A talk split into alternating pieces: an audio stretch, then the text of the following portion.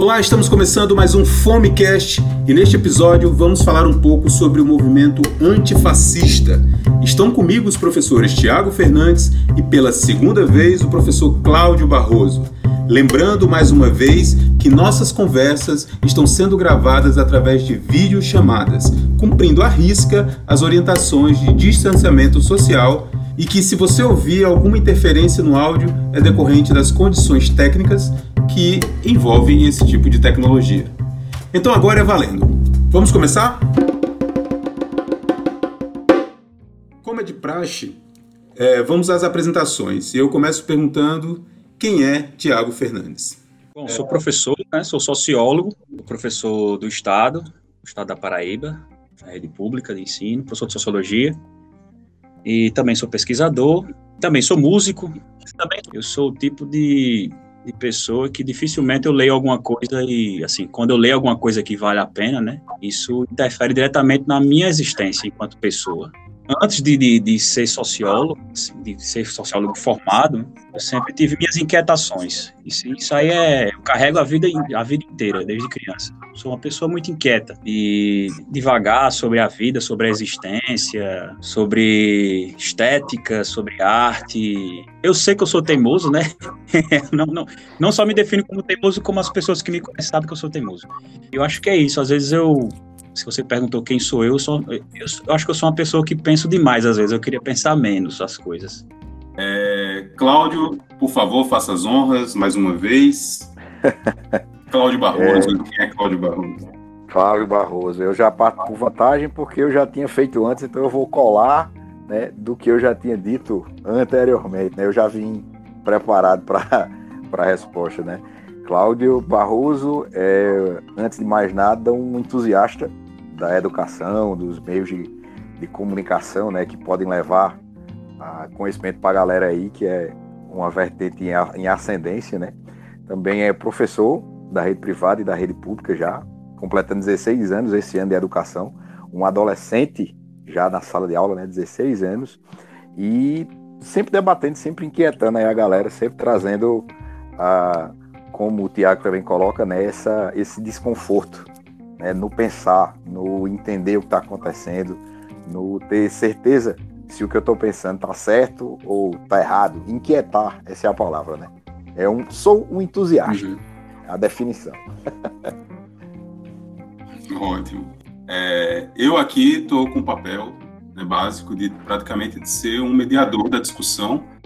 E aí a minha primeira pergunta é, como o Tiago é o convidado, digamos assim, já que Cláudio já, já é veterano aqui, é, para Tiago, o que as ciências sociais definem como fascismo e, consequentemente, como antifascismo? Existe, existe, existem várias percepções, na verdade. Existem correntes que prezam mais por uma questão, digamos, circunstancial, é, singularizante, digamos assim. Então, especificamente, o que foi o fascismo? O fascismo nasce no princípio do século XX na Itália. Né? Final da década de 1910, perto início da década de 1920, basicamente com o Manifesto Fascista, né, 1919, é um conjunto de ideias que nascem num determinado contexto sociopolítico, né, histórico, e que possui uma definição muito, muito determinista naquele sentido, né, específico. Então, isso é uma perspectiva. E tem outra perspectiva que é mais generalizante, né, que tenta encontrar, digamos, aspectos gerais de uma forma determinada de, de, de Estado, de governo, né, de exercício do poder, de manutenção do poder. Sem entrar nessa discussão, que a gente levaria aqui a vida toda, eu acho que não seria nem produtivo, mas enfim. Mas o que fica claro é que é uma forma autoritária de governança, digamos assim, de exercício do Estado, autoritária, né? Busca estabelecer reformas. O interessante do, do, do, fascismo é que ele, ele tenta convergir duas coisas que são meio antagônicas. É, modernizar as instituições sociais, existe esse apelo modernista, modernizador, industrializante, né, a partir de um Estado, deve regulamentar todo esse aparelhamento industrial a partir do Estado, das forças estatais, concentrada no chefe de Estado político, né? Então, poder centrado nesse líder carismático, sempre uma dominação carismática, e que ao mesmo tempo ele também tenta congregar valores conservadores. Geralmente, no caso da, Ale da Alemanha, que alguns, alguns teóricos apontam como sendo também fascista, mas com características próprias, por isso nazista, nazismo, mas é, na Itália também, que é o, o conservadorismo religioso do, do, ponto de vista católico. E, esse, e, e, e, também a questão da reforma cultural, né? ou seja, a produção cultural ela só tem valor a partir daquele, daqueles aspectos que valorizem, no caso do fascismo italiano, a questão do nacionalismo, né, o mito fundador dessas, desses Estados-nações, a, a, chamada reformas culturais. Mas se você pegar esses, esses aspectos, eles, são, eles casam muito bem com o que estamos vivenciando no Brasil atualmente. Então, ataque à cultura, à diversidade cultural, às religiões de matrizes africanas, é, é, a questão da liberdade de, de, expressão vindo de outras populações ou de grupos minoritários. É, tem um aspecto racial também, o antissemitismo muito forte, no caso do fascismo italiano, do nazifascismo alemão. E no caso aqui nós temos um governo com elementos fascistas, mas que, mas que se aproxima muito com um Estado que é também autoritário.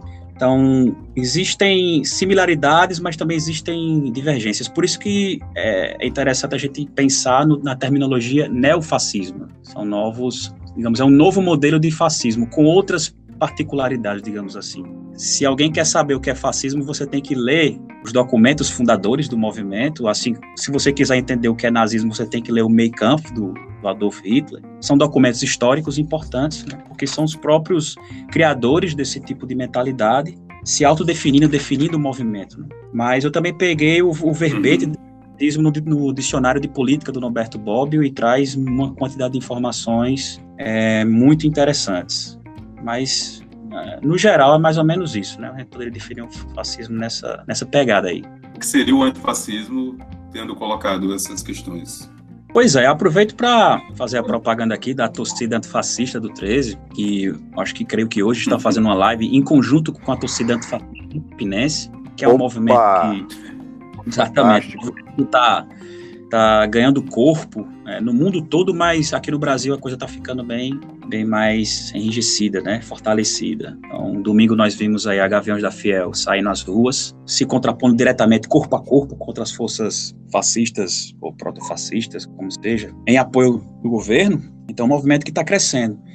E eu acho, assim como é difícil definir o que é fascismo, principalmente nos dias atuais, é muito difícil, porque a gente pode escorregar em algumas, em algumas questões, algumas, alguns aspectos, né? É sempre muito difícil especificar o que é um movimento, assim, enquadrá-lo, rotulá-lo. É também difícil definir um movimento antifascista, mas, assim, no aspecto de movimento. Eu, eu inclusive, estava até lendo o, blog, o blog que é o, acho que o Herbert von Mises, missesbrasil.org.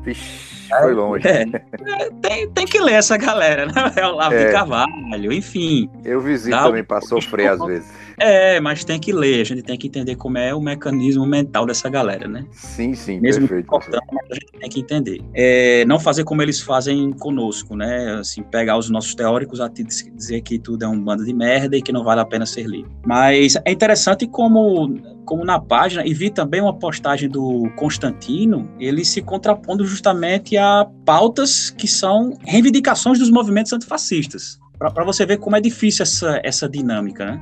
A questão da liberdade individual, que é um preceito fundamental do liberalismo, no seu ponto de vista filosófico, né? a liberdade individual, não apenas centrado no ponto de vista da liberdade é, de mercado econômico, mas numa, nos preceitos burgueses da liberdade do sujeito, né? de ir e vir, de ter sua identidade é, constituída da forma como ele achar melhor, e não o Estado, essa força uma força paraestatal determinando como devem ser os comportamentos, como os costumes devem ser é, dirigidos de acordo com algum preceito bíblico, alguma coisa desse tipo. Então, acho que o movimento antifascista é se colocar contra qualquer tipo de arbitrariedade vindo do Estado, vindo de líderes populistas ou que se apoiam nesse carisma e principalmente nesse messianismo alucinado, né? pessoas que se auto-intitulam enviadas por Deus para curar ou sanar males que a sociedade possui e estabelecer inimigos isso é, isso é terrível. E, e e utilizar a máquina burocrática, militar mesmo, bélica do Estado para eliminar essas populações, como foi muito bem dito em alto e, e, e bom som pelo então, à época, né, candidato à presidência da República, hoje o presidente, né, que ou as minorias se subjugam às maiorias ou desapareçam, que é o mesmo discurso de Hitler em relação às populações judaicas. Então, é, é, se contrapor esse tipo de autoritarismo, seja na base das vias institucionais, ou, infelizmente, no momento em que estamos no conflito corpo a corpo, é ir para porrada mesmo, é isso aí. então, muito bom. É, então, assim, então o nosso presidente, eu me recuso a falar o nome, ele é fascista. Sim. Cláudio, fazendo a mesma pergunta, do ponto de vista histórico, o que, que, que a literatura definiria como sendo fascismo e também, consequentemente, o que seria o antifascismo. Pontuando como é, Tiago já tinha comentado, né, existe essa dificuldade em definir o fascismo, porque ele é entendido enquanto uma série de características comuns. E essas características comuns, elas são históricas e, portanto, temporais. O fascismo ou o nazismo, né, o nazi-fascismo, ele é assim identificado porque você tem um modelo da Itália com né, o manifesto fascista e tal, já bem colocado por Tiago, assim como na Alemanha você tem causas específicas. E aí, para ajudar a galera que está ouvindo aí, né, existem teóricos que trabalham essas definições e são inclusive de fácil acesso, né? O mais conhecido de todos, né, Humberto Eco, é um o, o tipo supra-sumo né, da definição, até porque ele é bem sintético. É, o Fascismo Eterno é um livro simples de ser lido, pequeno. É um texto dele enquanto ele é, é, é falava em uma universidade, então é bem simples, é bem direto e objetivo. Mas a gente tem brasileiros como o Leandro Conder, que também é a introdução ao fascismo, trabalham essa questão aí. Tem um, o manual antifascista do Mark Bray, tem o próprio George Orwell, que escreve o, o 1984, também tem uma definição aí interessante de fascismo. O Herbert Marcuse, tem muitos autores que tentam, à medida do possível, identificar. Mas aí, o que seria o fascismo para a gente entender o que é o antifascismo, né? Como você bem coloca. O fascismo ele tem historicamente características similares, que são um culto à violência. A violência está sempre presente nos movimentos fascistas e a gente não está falando apenas de violência física. A gente pode colocar também, né, lá no Bourdieu, a ideia da violência simbólica. Não é o ato de espancar uma pessoa, mas é o ato de, por exemplo, eu não lhe estupro porque você não merece. O fascismo, ele nasce de uma frustração da burguesia dentro do capitalismo. O movimento que ocorreu na Itália, ele tem essa origem, né? É o pós-guerra. Nesse pós-guerra, tu tem uma Itália que teve muitos louros prometidos pelas potências né, aliadas e isso não foi entregue. Então você tem toda uma sensação de frustração. Essa frustração é a mesma frustração alemã. Essa frustração a gente encontra em Portugal, na Espanha. E essa característica, né, essas violência, frustração das burguesias, a gente encontra hoje no Brasil. Então, são características, né? Além disso, a gente tem essa falácia do Estado-nação, que é muito legal. É, a galera falando sobre liberdade, né? Eu vejo os é, antifascistas são a base da esquerda e são anti-liberdade. Como se o que eles propõem né, no movimento fascista, eles também não se intitulam de fascistas, né? É a liberdade, mas é a liberdade que eu escolho que você tenha. É a liberdade, se você for negro, por exemplo, não usa esse cabelozão rastafari, esse black power. É baixinho, né? A mulher é o local específico. Então é uma liberdade escolhida por esses grupos elitistas que comandam né, essa hegemonia capitalista no Estado. E há também uma característica comum, historicamente falando, e por isso a, essa característica camaleônica, por assim dizer, do fascismo, porque os grupos é, mais vulneráveis na Itália são naquele momento, por exemplo, comunistas, né? Há grupos que estão se organizando a, seguindo uma ideologia soviética lá de 1917 e vão ser apontados como inimigo e todos aqueles que seguem ou têm uma inclinação a essa política né, soviética à época, que seria reforma agrária, é, distribuição de riqueza, igualdade, são apontados como inimigos. Na Alemanha, a fragilidade está com o judeu, está com o doente, está com tudo que é diferente. Nós, no Brasil, temos um, né, um proto-fascismo, como o Gessé de Souza coloca, ou neo-fascismo, como também é bem apontado. É, o que é a fraqueza? A fraqueza está ligada, inclusive, numa divisão histórica, né, que o próprio Norberto Bobbio lá coloca, tem um livro muito massa dele, de esquerda e direita, que ele define, ah, é como se, lógico, não é definindo toda a esquerda, nem definindo toda a direita, mas encontrar características, né? A esquerda, ela prioriza e busca uma é, aceitação da diferença e nessa diferença buscar uma unidade para o grupo. Enquanto a, a direita né, entende como natural a diferença, preza uma eficiência. Então, se é natural ser diferente, é natural existir ricos e pobres, é natural ter o mais forte e o mais fraco, e tipo, você que luta com isso. Então, essas ideologias elas tendem a extrapolar essas visões, a, a exacerbar isso, e tudo que é vulnerável porque não é eficiente fica do outro lado. A gente volta para a ideia da razão instrumental lá da escola de Frankfurt, né? Se isso não dá dinheiro, se isso não é eficiente, isso não serve, né? E essa ideia da, da insensibilidade é o que faz com que a galera se una nessa falsa noção de um Estado-nação. O Estado-nação é o Estado que eu identifico, idealizo na minha cabecinha, como que é a nação brasileira. E aí vem aquele discurso falacioso de família, Deus, pátria, bela, recatada e do lar, o conservadorismo, o capitalismo e essas práticas estão todas juntas. Então, assim, se eu puder classificar ou, ou explicar de uma forma simples o que é o antifascismo, seria todo e qualquer movimento que a gente consegue fazer contra esses movimentos de opressão, de tirar essa nossa individualidade, de tirar os nossos anseios, os nossos desejos, de tentar formatar em um padrão de Deus, pátria, família e nação em cada uma dessas sociedades. A Itália tinha um modelo de, de nação, a Alemanha tinha um modelo de nação, e agora, enquanto característica fascista, a gente encontra essa discussão de um modelo de família, de nação, de pátria, e se você não quer né, um governo com arma, com liberdade, mas qual liberdade? Né? Com isso, com aquilo outro, que vá-se embora, que se exploda. Ou você aceita a liberdade que eu lhe dou, ou nada. Então, o fascismo estaria nessa luta, nessa, nesse movimento violento, opressor, falacioso, né, que é histórico, que é local, que tem características específicas, e todo movimento contrário a essa opressão pode ser visto como um antifascismo, o que não quer dizer um anti-birulirismo, né? O presidente que eu também me recuso aí a, a citá-lo é, em, em, palavras ou escrevendo, mas são movimentos até diferentes. O antifascismo não necessariamente quer dizer o anti-digníssimo presidente, mas as lutas podem estar correlacionadas. Por quê?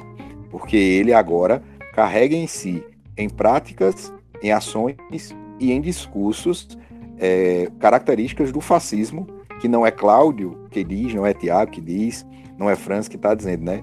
É um inquérito histórico de mais de 100 anos. Então, de lá para cá, ele vai sendo analisado e não somos nós que estamos dizendo.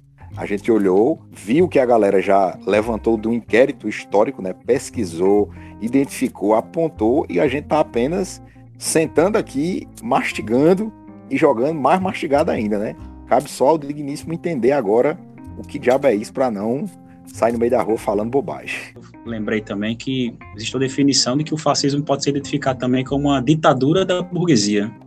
Ele colocou Isso. muito bem essa. É. É, quando, ah. quando você tem. Quando a democracia não é suficiente para você impor certas reformas, que o nosso. Também não vou dizer o nome daquele, daquele outro cidadão lá. Muito o bem. Nosso, ministro da Economia diz, as reformas estruturantes. Então, quando a democracia, quando a população sociedade civil não aceita isso, é, a única maneira de você impor essas reformas, ou deformas, melhor falando, é, na, é estabelecendo um governo autoritário mesmo e que faça a, a, a coisa de cima para baixo sem nenhum tipo de diálogo com a, com a, sociedade. É violência, é violência simbólica, como muito bem colocou Isso. Cláudio, né? E uma coisa simbólica e tal. E uma coisa que ninguém pode questionar é o fato de que, de que o governo, né, do, do atual presidente, ele é muito eficiente em colocar em prática todas as propostas que ele que ele fez, né? Então, assim, tudo Sim. que ele se propôs a fazer na gestão dele, ele tem conseguido. Eu, eu, eu, coloco também um ponto até a morte dos 30 mil que a uhum. ditadura não foi capaz de alcançar, segundo ele, que ele disse que o, o, problema da ditadura foi não ter matado uns 30 mil, eu acho que é esse o número, ele conseguiu, né? Isso. Eu sou favorável à tortura, tu sabe disso. E o povo é favorável a isso também. Através do voto, você não vai mudar nada nesse país. Tá? Nada, absolutamente nada. Você só vai mudar Infelizmente, quando um dia nós partimos para uma guerra civil aqui dentro. Né? E fazendo um trabalho que o regime militar não fez. Matamos 30 mil.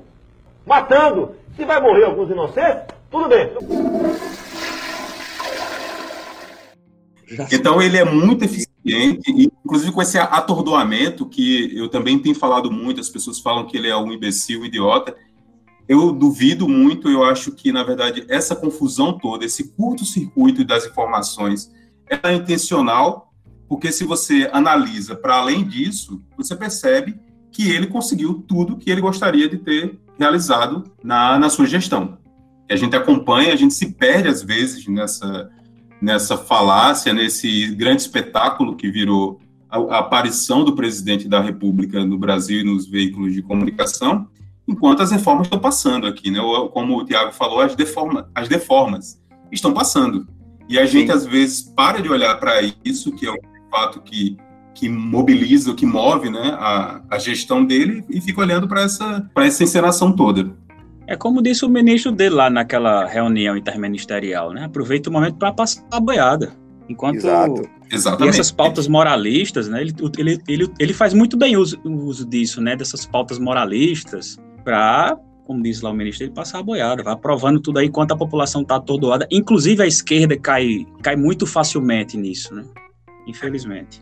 Pronto, eu vou pegar o gancho disso para fazer outra pergunta, que é quando a gente fala de fascismo, e eu acho que há um consenso de que a, o, o presidente, ele é, ou ele pelo menos tem essa característica do fascismo, ele carrega em si essas características, e aí eu fico com, eu faço uma pergunta que é se Nesse caso, o antifascismo, esse movimento que brota hoje, esses dias, né? Eu tenho, enfim, algumas pessoas estão nessa, nessa cruzada há muito mais tempo, mas a gente percebe que, por conta do que aconteceu nos Estados Unidos, que foi como iniciou-se como uma luta antirracista e agora ganhando fisionomia de uma luta antifascista, se o movimento antifascista do Brasil ele dá conta de outras questões, das questões que tratam, por exemplo, as reformas que o governo tem conseguido passar, como a demarcação das terras indígenas, como uhum. a questão do, da população de origem de matriz africana, o que, que, ele faz com a classe trabalhadora, o que ele faz, por exemplo, é, em relação ao direito da mulher e outras questões. Cara, assim, é, e aí eu falo, é o Tiago falando, não é nem um sociólogo, eu gosto de deixar as coisas muito, muito bem separadas, meio, é um lance meio esquizofrênico meu. É, eu acho complicado demais é, dizer assim, ah, o movimento antifascista ele abraça todas as causas. Eu gosto de lembrar muitos dos chamados movimentos, né, das manifestações de junho de 2013, em que teve aquela característica uhum. né, de ser espontâneo, não tem liderança, é apartidário e tal, e depois todo aquele, aquele, aquele fluxo de insatisfações ele foi muito bem cooptado pela, pela força, pelas forças é, protofascistas, né, pela, pela, pela direita, digamos assim. E o problema quando a gente pensa em política, se a gente pensar a política de forma mais clássica, né, é que geralmente a gente atribui ao pensamento político, ou pelo menos os autores que pensam, pensam pensamento político, desde Aristóteles, enfim, é achar que os sujeitos racionalmente vão decidir as questões, né, de forma debatendo e tal, chegar num denominador comum, de forma racional. E o, que, e o que se apresenta é que nós temos um pandemônio de sentimentos. A política ela é feita por, é, por e de sentimentos. Então, quando a população vai às ruas queimar carro de polícia, apedrejar a igreja, pichar banco, tacar fogo em prédio, enfim, você não está lidando apenas com o lado. Tem um lado racional, obviamente, isso depois vai se, vai se convergir no movimento de fato, que uma coisa é a espontaneidade das massas insatisfeitas, com muito ódio e com toda a razão do mundo para ter ódio, obviamente. Séculos de exploração, de violência, estupro, genocídio, mas é muito difícil você dizer assim, ah, isso vai convergir para esse lado ou para o outro, porque é um, uma massa amorfa de pessoas com perspectivas de vida, de filosofias. Tudo bem, tem pessoas ali brancas, negras, mulheres e tal, mas ó, acho muito difícil abarcar tudo isso. Eu lembro muito de conversas com alguns colegas meus e o pessoal sempre, enfim, na, na, nesse, nesse vasto caleidoscópio que é a esquerda, né, é que em determinados movimentos grevistas, dos professores, não tá a galera LGBTQI. Na, na manifestação é, feminista, por exemplo, o sindicato dos bancários não está lá, é, entre outras coisas. Então, assim, é muito difícil você você convergir todas essas insatisfações para um movimento unificado, cada vez mais. E como muito bem colocou Cláudio, né, citando a escola de Frankfurt, foi a grande decepção é, digamos assim, do marxismo mais ortodoxo, que é trabalhadores do mundo todo univos, é que, infelizmente, muitas vezes o sonho do, do trabalhador é se tornar empresário, se tornar o cara que, que abocanha o lucro, e não o cara que divide esses louros, digamos assim. Então, acho, eu acho muito complicado. Eu acho que estamos migrando para uma convulsão social, não só no Brasil, mas no mundo todo. E, sinceramente, eu não sei qual o resultado prático disso lá na frente. Eu creio que pode cair em regimes muito mais autoritários e que até mesmo um, um novo tipo de, de guerra mundial ou de conflitos, guerras civis mesmo, enfim. É algo muito, muito complexo, na verdade. Sim, de fato é complexo. E a ideia é essa, né? Porque se fosse simples a gente já teria resolvido. E eu acho interessante essa percepção de que a coisa é complexa, sabe? E é muito difícil aquela questão da interseccionalidade, né? Porque você tem, você tem racismo no hum. movimento gay, você tem machismo no movimento negro, é, você tem homofobia no movimento feminista, transfobia, enfim. Os próprios movimentos em si, se pensarmos em cada um deles, eles são, eles são às vezes contraditórios né, na sua própria concepção, que dificulta ainda mais. Assim, mesmo que exista esse movimento agora, que é extremamente importante, torço muito para que a coisa ganhe corpo de fato e se manifeste com um grito único, né? mas é, é complicado, porque existem essas divergências internas dos próprios movimentos. Né? É bem colocado, Tiago, bem colocado. É, Francis, se a gente pode pensar, né, se dá conta ou se não dá conta, eu, eu disse logo no início, né, enquanto eu apresentava, eu sou um entusiasta. Então, enquanto entusiasta, eu torço para que sim, eu torço para que ele consiga, eu torço, uhum. eu faço aquela idealização de uma, um movimento jacobino, tá ligado? De um negócio grandioso de mudança estrutural. Mas como o Tiago coloca, e falando já não do, do Cláudio sonhador idealista, mas do Cláudio mais é, cientista humano, se assim eu posso colocar, é, essas intersecções que Tiago coloca são fantásticas de você lembrar. É, eu queria só fazer um paralelo para a galera entender o meu ponto com um, uma guerra que está acontecendo agora, né, que é a guerra da Síria. A guerra da Síria tá como tá porque a gente tem um cenário, lógico, medidas as proporções, né? A gente coloca Brasil e coloca Síria, mas a gente tinha na Síria, como no Brasil, um grande inimigo, Bashar al-Assad, presidente, o grupo né, do poder ataca ou de alguma certa forma prejudica o povo, enquanto ainda ideia de povo, de massa, coisa, esse povo se junta e vai tentar lutar contra o inimigo comum. Até aí tudo bem. Só que, à medida que a luta na Síria caminha, as intersecções vão aparecendo e eles começam a perguntar: bom, quando o governo cair, quem vai assumir é um grupo xiita, é um grupo sunita? É o Estado Islâmico? Vai ser um judeu? Quem vai assumir? Então, o meu temor mais racional do que está acontecendo é tipo: eu acho fantástico as torcidas organizadas se juntando para fazer essa, esse chamamento, né, à torcida, aos seus grupos, que é o que o, o o Steve Levitt fala lá no Como as Democracias Morrem, né? Todos os países que evitaram governos proto-fascistas ou outsiders políticos, né? aquele cara que vem de fora e diz: Eu não sou político, eu faço a nova política. Todos eles tiveram essa característica de grupos que eram diferentes ou antagônicos, para usar uma expressão melhor, né? antagônicos, mas perceberam que tinha um inimigo comum que era muito mais perigoso ao sistema, à democracia.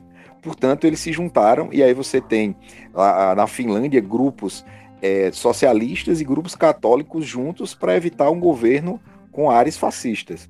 Então, há uma possibilidade. Eu sonho, mas por uma questão estrutural, Brasil, eu temo isso, que essa luta é, remeta a uma luta como a gente já teve nos manifestos contra né, a, os 20 centavos, que viraram não vai ter Copa e terminaram com uma outra coisa, que a gente comece muito bem, muito organizado, mas que nas nossas diferenças, ao invés de entender o objetivo, a gente puxa para debaixo da asa o nosso interesse, que também não está errado nisso, cada um luta pelo ideal que lhe cabe, mas que não fique explícito que todas as bandeiras né, de movimentos contrários hoje ao presidente, ao Estado que a gente tem, são, de certa forma, unidas por esse ideal de minoria. São grupos ou escanteados pelo Estado, ou mal vistos pela política do Estado, ou por essa burguesia, pela elite, de uma forma geral, e eles têm isso em comum. É um movimento orgânico de pessoas que têm diversas é, é inquietações, têm diversos problemas. O que o cordão que une é o antifascismo, mas você tem N causas ligadas a isso, porque em todos os movimentos existem um fator principal, são humanos. Humanos agem por interesse, por amor, por paixão, por ódio, por, por frustração, mas são humanos.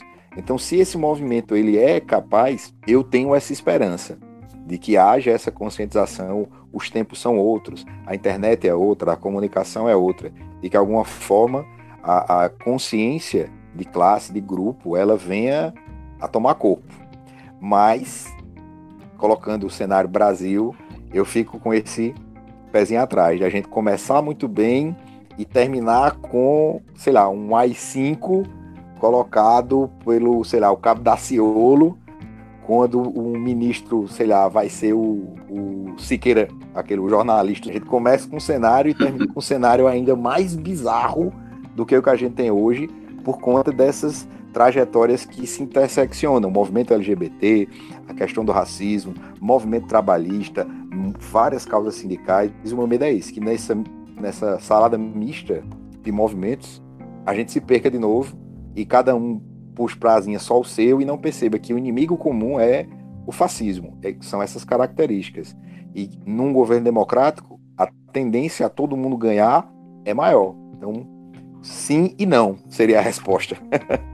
Então, eu fiz essa pergunta porque, na verdade, assim, é uma, é uma inquietação, um medo, como eu acho que os dois colocaram, é um temor comum, que analisando, até quando a gente fala de Revolução Francesa, é, a gente não pode esquecer que a Revolução Francesa acabou dando origem a Napoleão, né? E... É, é, então, analisar, eu acho que, inclusive, quando a gente fala, eu que tento, na verdade, é, me colocar a par das questões hoje muito mais das questões raciais que envolvem o povo negro e tenho me preocupado também bastante com a, com a causa das populações indígenas, né? E eu acho que é um momento de somar, como a gente percebe, né? Que todas as causas elas precisam caminhar juntas. É, eu tenho medo que acabe, acabe ficando esquecido essas questões. Como vocês colocaram também em 2013, a, a, as manifestações de junho, né? Que começaram pelos Sim. 20 centavos, que era uma causa que tinha um objetivo ali muito preciso, digamos assim, que não era só os 20 centavos, mas que era dar condições ao trabalhador de se deslocar ao trabalho. Era, era muito objetivo. E aí isso foi sendo cooptado, e aí eu percebo uma correlação com esse momento em que a gente começa com a causa antirracista e ela acaba sendo meio que absorvida por uma legião de influenciadores brancos que de repente, de repente se tornam entendidos, né, do tema, do começam a compartilhar nas suas redes sociais. O Anônimos entram em cena porque eu sempre gosto de colocar isso. Não podemos esquecer que o Anônimos foi ele quem pegou a causa dos 20 centavos e transformou, ou abriu pelo menos espaço, para que se tornasse aquele discurso anticorrupção, que depois sim, virou toda aquela sim. marcha anticorrupção, que deu origem à Lava Jato, que depois deu origem ao impeachment de Dilma, e depois veio Temer, e que deu origem a Bolsonaro. Então, é, eu vejo se desenhar neste momento, inclusive se repete de maneira ridiculamente igual à ação dos, do Anônimos, né? E também porque no Brasil a gente não tem, se formos analisar ao pé da letra, a gente não tem direita no Brasil. A gente tem uma extrema direita representada hoje por Bolsonaro e seus asseclas, Tiago, que eu gosto de usar essa palavra, e uma extrema direita moedista, digamos assim. Porque um país que se estrutura, que se estabelece à base do genocídio de uma população que foi a população indígena, e a acumulação primitiva é realizada a partir da, da, exploração do trabalho de pessoas escravizadas, qualquer pessoa que hoje, 500 anos depois, 520 anos depois, é, se diz liberal, o seu capital, a sua empresa, ela foi estabelecida a partir de condições que caracterizam o fascismo, né? Porque o genocídio de uma população, pelo que vocês colocaram aí, é um traço, né, do, do fascismo. Quando estabelece o catolicismo, né? Os jesuítas vêm aqui, catequizam todo mundo e dá origem ao Brasil que temos hoje. E o que eu percebo hoje é um movimento em que essa extrema-direita moderada, que se chama direita, que se chama de neoliberais, enfim, de detentores do capital que pensam na produtividade, no emprego, na renda, na economia, eles tendem, né, no movimento que é comum já, que como a gente identificou, que, que já é contra-revolucionário, como foi na França, a se infiltrarem nesse movimento que antifascista, cooptarem ele de alguma forma e levantarem a bandeira, porque eu estava até falando, eu não duvido nada que daqui a pouco o Itzel levanta a bandeira antifascista, né? Hum. Para se colocar contra Bolsonaro. E se estabeleça no poder daqui a dois anos ou antes, né? Porque eu acredito que o governo Bolsonaro não chegue a 2022. E esse é o, é o meu temor Aí minha pergunta para vocês, mais uma vez, é: há possibilidade disso acontecer, disso, desse cenário, digamos que, dessa direita se apropriar do movimento antifascista e se estabelecer no poder como alternativa ao que é hoje nossa, nosso poder executivo nacional? Você falou uma coisa muito interessante, né? o processo de formação do Brasil, por isso que a chamada escola cepalina, Floresta Fernandes, é, Caio Prado Júnior, vai delimitar, ele vai estabelecer uma divisão entre o capitalismo periférico, no caso do Brasil, países latino-americanos e tal, e o capitalismo central. Então, obviamente, quando se pensa quando se pensa em desenvolvimento do capitalismo, essa acumulação primitiva, como tu colocasse muito bem aí, Franz, é, obviamente nós servimos apenas como digamos, como quintal para o desenvolvimento, para as revoluções industriais, o crescimento industrial europeu. E nós ficamos totalmente à revelia desse fluxo. Então, é, pelo menos nesse, nesse início de processo industrializante no nosso país, houve essa tentativa desse, do estabelecimento de uma consciência burguesa para industrial, industrializar a nação. E é como você coloca muito bem, é, é, impressionante como o empresariado brasileiro, ele, ele detesta o trabalhador. Caio Prado coloca uma coisa interessante, ele coloca assim, o empresário quando paga o salário, quando ele vai fazer o seu, a sua contabilidade, o salário do seu, do seu trabalhador é contabilizado como gasto. Ele não pensa que o salário que ele paga ao seu trabalhador vai servir de poder de compra para outros empresários. Sim, é, sim, sim. Na, na, verdade, é um investimento. Ou seja, se, se, se, de fato houvesse essa consciência liberal burguesa no, no, país, o cara ia pensar, bom, se tem menos postos de trabalho, se tem diminuição do poder de compra do trabalhador, obviamente eu vou, vou ter que diminuir em algum momento a minha produção que é o que está acontecendo no país. Né? Por isso que a gente tem que pensar em um, nessa nova terminologia neofascismo, porque é um, não é um fascismo que pensa, não é, não é um nacionalismo que pensa em industrializar a nação, enfim, mas é nós estamos num processo de desindustrialização absurda. De fato, não há essa consciência. A, a própria burguesia no, no Brasil, a classe média, as elites vão para as ruas pedir o suicídio. Isso é, vou dizer fantástico para não dizer burrice, mas É impressionante como isso acontece, assim, a total falta de, de consciência. Eu não estou falando nem de pedir assim, por favor, tenha consciência de coletividade, mas de consciência de individualidade, porque ele próprio vai se lascar, ele vai se lascar lá na frente. Né? É o dinossauro pedindo um meteoro. Exatamente, assim, é de uma, é impressionante. E aí, como você colocou muito bem, Franz, eu estava acompanhando essa, era meu divertimento, né, o cara tá de quarentena, quarentena não, já é, acho que é prisão domiciliar, e eu ficava acompanhando todo dia, de 12 e meia, tem um pronunciamento do João Dória. E ele batendo de frente com a, a, a novela Brasil, na né? novela da política brasileira. É. Batendo de frente com o sujeito lá. E eu ficava assim, olhando, pô, bicho, como é, como é possível que um cara como João Dória, a gente sabe quem é João Dória, mas o cara com discurso, temos que salvar vidas, e a forma como ele se, ele, ele se projeta, a forma como esses caras teatralizam a performance né, do, do político, vamos preservar vidas, em detrimento da economia e tal. Cara, é impressionante. Quem ligar o canal naquele momento e ver aquele cara falando, vai achar que ele é de esquerda, que ele é um cara progressista, de mente aberta, é um cara humanitário, enfim.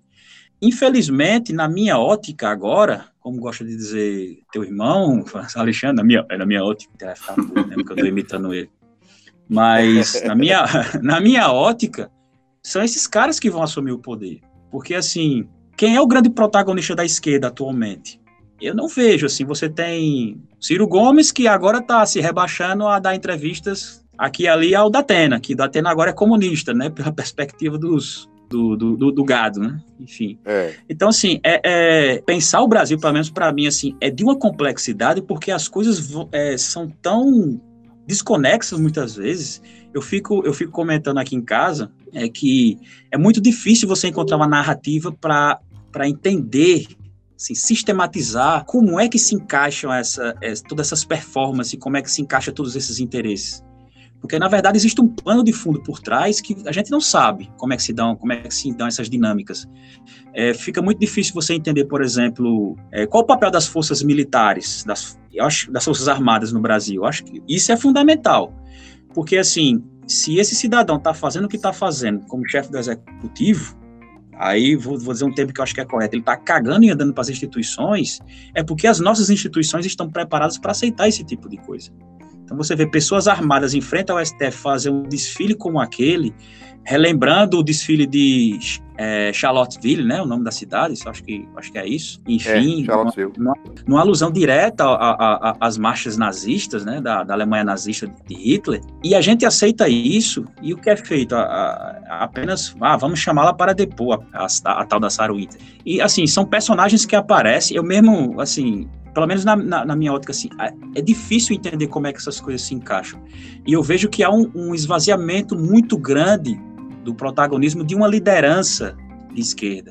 Eu acho que existe esse vácuo muito grande. E que, infelizmente, um cara como João Dória, um Witzel da vida, estão preenchendo essa, essa lacuna. Eu acho que esse acabou sendo o grande mote da nossa discussão aqui, que é essa desconfiança em relação a quem vai encabeçar, porque a gente tem quem foi criado numa, numa sociedade, eu não, digo, não digo nem numa religião, mas numa sociedade judaico-cristã, tende a procurar uma imagem, né? E tem muita gente disposta a assumir esse protagonismo, né? a ser a, a, a cara desse movimento, a face desse movimento. E, e, é nesse, nesse momento que quem sabe articular muito bem esses elementos simbólicos, como as bandeiras antifascistas que, que agora tomaram conta das, das redes sociais, quem melhor articula, junto com outras questões, lógico, mas quem sabe articular esse, o poder simbólico das coisas é que se posiciona em papel de vantagem em relação aos demais. Dória, por exemplo, que era um publicitário, né, muito ruim, inclusive, que acabou sendo governador é, Tiago também falava sobre a complexidade que é o Brasil. Tem um autor que eu gosto muito dele, que, ele, é, que é Mafezoli, que ele tem uma frase que eu gosto de repetir, que é quem conseguir explicar o Brasil resolve os problemas do mundo. O Brasil é um é país tão complexo em várias camadas que é muito difícil, de fato, você conseguir desenvolver uma teoria, um pensamento que abarque a complexidade do que é o Brasil. E voltando também a essa questão simbólica, eu queria contribuir um pouco com isso. Um país como o Brasil, que tem veículos de comunicações de massa, que estão na mão de, de poucas empresas, digamos assim, eles têm uma capacidade de mudar o, o valor simbólico das coisas que é muito poderosa. Quando você detém esse poder, é muito fácil. Porque o que, que a gente faz? A gente pega, é, hasteia os símbolos, como as bandeiras, a gente não sabe muito bem, porque a gente não tem conhecimento histórico, social, do que representa aquele símbolo, e a gente começa a levantar aquela bandeira, né? Literalmente, no caso do antifascismo, com as bandeiras preta e vermelha, enfim. A gente não sabe muito bem o que, que representa aquilo. De repente, uhum. vem quem detém e quem produz as narrativas e começa a preencher aquilo ali de significado. Porque eu não domino uhum. aquilo ali, eu não sei do que, do que se trata, e de repente aquilo se torna o que eu queria que fosse. É por uhum. isso que a gente fala que a religião católica ela foi genial nesse sentido, ninguém pode dizer que não.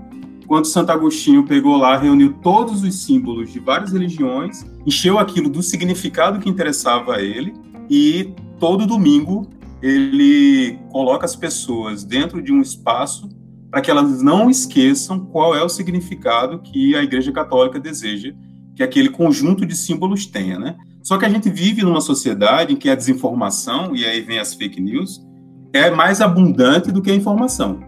Então é muito fácil a gente transformar uma bandeira como é o antifascismo numa bandeira da direita que vão ostentar e vão chegar ao poder em 2022. E aí vem os outros movimentos, como os movimentos das populações indígenas, os movimentos é, da população negra, que não tem tanto poder, não dispõe do aparato, e eles vão ficar vão sendo deixados de lado no caminho né, desse processo. E aí, minha, meu medo, como vocês colocaram, é que no final dessa nossa grande empreitada, é, acabe se perdendo o que seria estrutural, digamos, para a população brasileira. Franz, tu tinha colocado uma, uma parada que eu até escrevi aqui para eu não esquecer, né, porque a gente estava falando tanta coisa. Quando tu fala sobre essas pautas, essa importância né, de demarcação de terra indígena, quilombola e tal, é, um documentário que eu queria recomendar tanto para a Fran, né, que é bem específico da temática, né, a afro-brasileira e tal, mas para a galera que está ouvindo, é Menino 23. Não sei se vocês conhecem. Sim, esse já, já. É fantástico. Ele vai mostrar esse flerte né, da burguesia, no caso das elites, né, na nobreza brasileira, imperial, da Primeira República, o flerte disso com o, a eugenia e o nazifascismo. E isso com associação à escravidão, à exploração de menores. Menino 23 está no YouTube. Vejam esse documentário e entendam que ah, falar de Brasil, falar de estrutura, é falar de racismo. É, falar da situação que você branco tem hoje é falar de um privilégio estabelecido por um racismo estrutural. Ele é estrutural e estruturante. Né? Você não é culpado diretamente, mas você é responsável por muita coisa e entender essa responsabilidade e o seu lugar é fundamental para que a gente não tenha né, repetições históricas grotescas ao longo dos tempos como a gente já teve. Eu tenho medo, Fran, eu tenho medo. Eu sou entusiasta, mas eu tenho medo. eu assisti esse documentário, inclusive fiquei, enfim, assustado na época que eu assisti, ao, ao saber que Getúlio, né, na época do governo Sim. Getúlio Vargas, a gente teve o maior número de pessoas filiadas ao Partido Nazista. Fora do. O Brasil era o país, fora da Alemanha, com o maior número de pessoas filiadas ao Partido Nazista. Então eu acho que a gente conversou sobre muita coisa e a gente entrou. Enfim, é massa quando isso acontece, a gente começa a falar de um tema, de um tópico e acaba divagando sobre várias questões. E aí, para encerrar, ou tentar encerrar, que não é obrigado a encerrar agora, eu queria perguntar se vocês enxergam dentro de toda essa miscelânea, toda essa confusão, toda essa complexidade, como o Tiago falou, se existe um, um método, digamos assim, ou alguma luz no fim do túnel para que o Brasil seja pelo menos um país menos desigual. Eu não sei se vocês assistiram também, já que estão citando os documentários aí, um que se chama In the Job, que é trabalho interno, que faz uma análise, é uma análise muito interessante sobre a crise de 2008, né? enfim, contextualiza quais foram os agentes responsáveis pela crise, chamada crise entre aspas. E aí uma coisa é, fica muito claro é que até os, digamos assim, os teóricos ultraliberais e tal, a favor da privatização total de tudo, eles são até contrários que é a privatização de exércitos. E existe uma tendência hoje, inclusive Claudio citou aí a, a guerra na Síria, é que boa parte dos exércitos que estão lá lutando em nome de Estados Unidos, Rússia, enfim, não são cidadãos né, norte-americanos nem russos, e, e, nem russo e, e norte-americano. Um terço desse, desse, desse contingente bélico, ele é de milicianos, são milícias, são sírios lutando em nome dos interesses norte-americanos.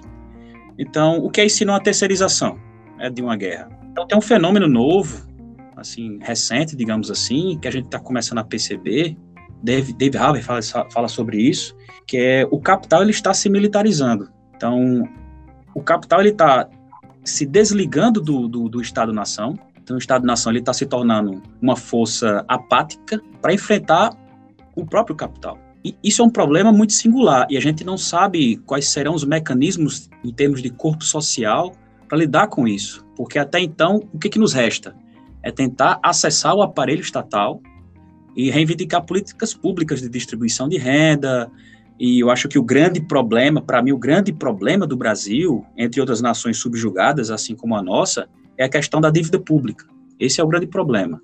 É produzir um, um superávit primário absurdo, em que 40% a 50%, até 51%, creio que em 2018, 2019, não sei, não, não, 2017, não lembro bem agora o ano, me, me falha a memória, nós, nós tivemos que arrancar 51% de toda a nossa riqueza coletiva a produção do, do, de uma coletividade, de uma nação como um todo, para entregar para juros e amortizações da dívida pública, que é uma dívida que foi contraída, ninguém sabe quais são quais são seus é, requisitos contratuais, digamos assim, seus parâmetros contratuais, quanto já foi pago, quanto ainda falta pagar. Nós somos uma das maiores economias do mundo, não sei em que colocação ainda estamos, mas ainda estamos ali, creio que entre as 15 e que nós e que arrancamos metade de todo esse valor, de, todo esse, de toda essa riqueza para simplesmente o bolso de 5, 6, 10 pessoas como muito. Então não há uma distribuição de riqueza. Se, se for para pensar em termos de reorganizar todas as instituições, desde o plano macroeconômico a, a questões de políticas públicas, micropolíticas,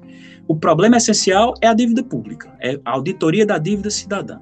Aí, como diz lá a Lúcia Fatorelli, né, muito bem colocou, que foi uma, uma grande pesquisadora aqui, brasileira, que fez auditoria da dívida pública na Grécia e descobriu que tudo é uma grande fraude, na verdade, né?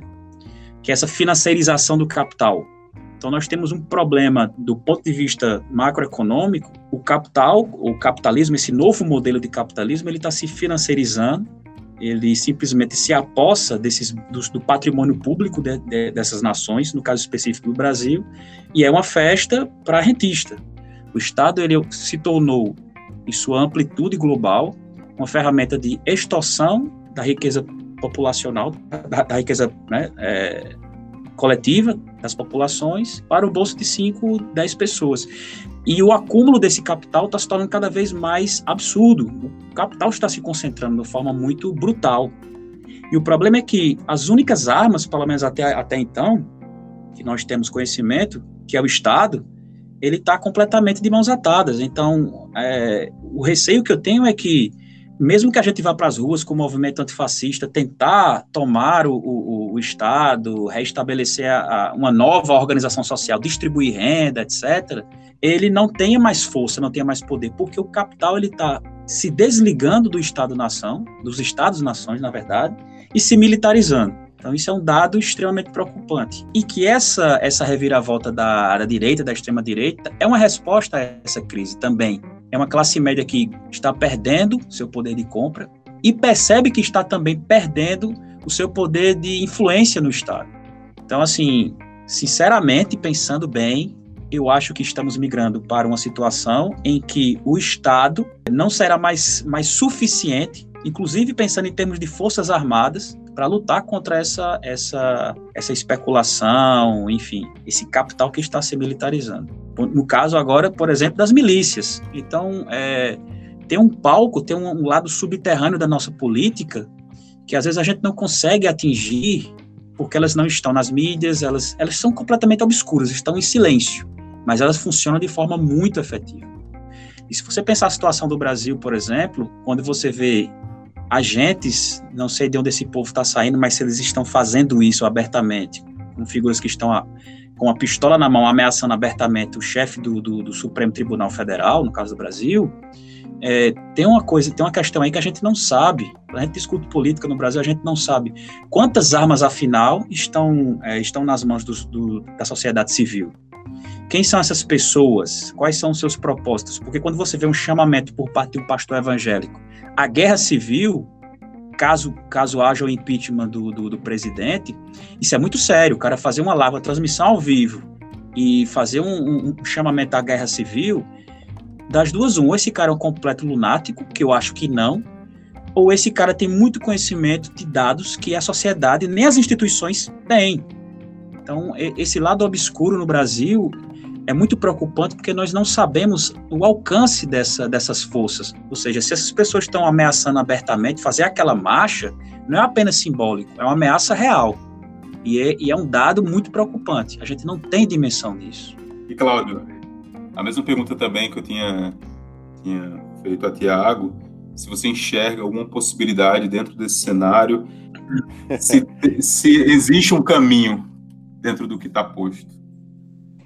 É, eu acho que o melhor caminho é esse. É, ao menos, né, apontado pelo Leibniz lá no Como as Democracias Morrem, enquanto o inimigo comum ele busca desestruturar né, a, a nação, o conceito de democracia em si, haver essa união de antagonismos e essa união de antagonismos focada, tipo, a, quando ele cita lá que a galera da Finlândia é uma galera conservadora de padres e tudo mais, e a galera socialista, eles não deixaram suas pautas de lado e tipo, não, agora nós somos todos iguais.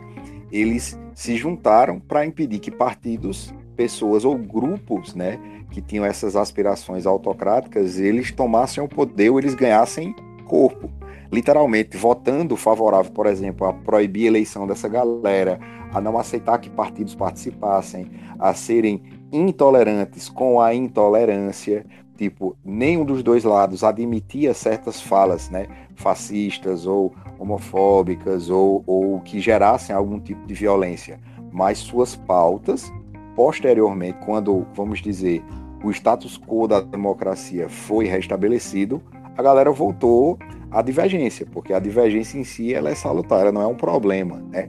A, divergência ela tá lá no começo. O problema está em como essa divergência se desenrola. Então eles conseguiram juntar no que os unia, evitar um problema maior para a democracia.